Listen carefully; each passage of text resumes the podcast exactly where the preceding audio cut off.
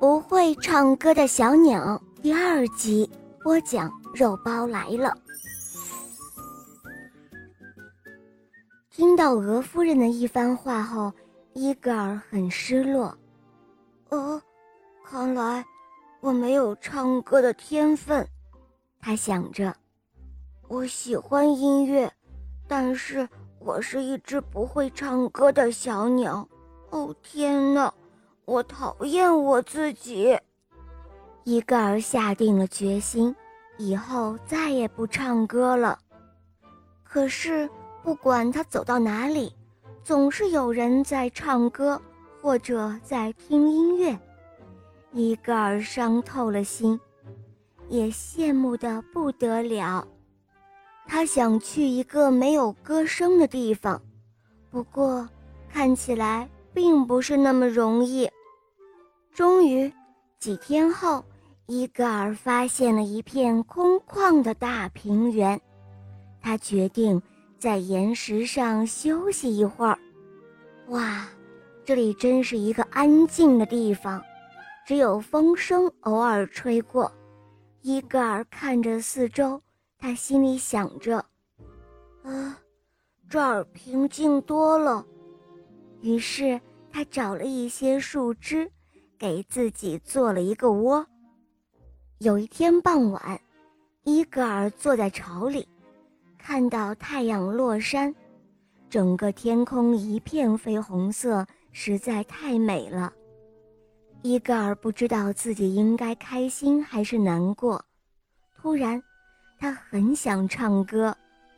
他望了望四周，确定这儿没有别人，于是就唱了起来。伊戈尔唱个不停，他唱歌的时候，觉得歌声就像波浪一样，在傍晚的天空中荡漾着。伊戈尔很开心，也很自在。就在这个时候，他身下的岩石突然动了起来，并且还开口说话了。哦，多么美妙的歌声啊！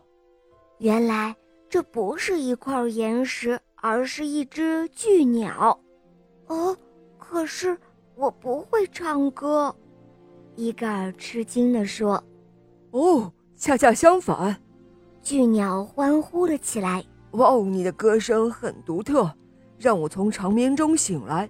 我也想唱歌，这可是几百年来的头一次呢。请让我加入吧，我们就来个二重唱，怎么样？”于是他们俩就这样不停地唱啊唱，美妙愉快的歌声充满了整个天空，一直到天亮了，他们这才停止唱歌。哇哦，棒极了，是不是？巨鸟说：“对了，我叫波波，我能知道你是谁吗？”“呃，我叫伊戈尔。”伊戈尔回答。“哇哦，伊戈尔。”波波说。我们就组成一个乐队吧，一起巡回演唱，唱遍整个世界，怎么样？呃，好啊，波波。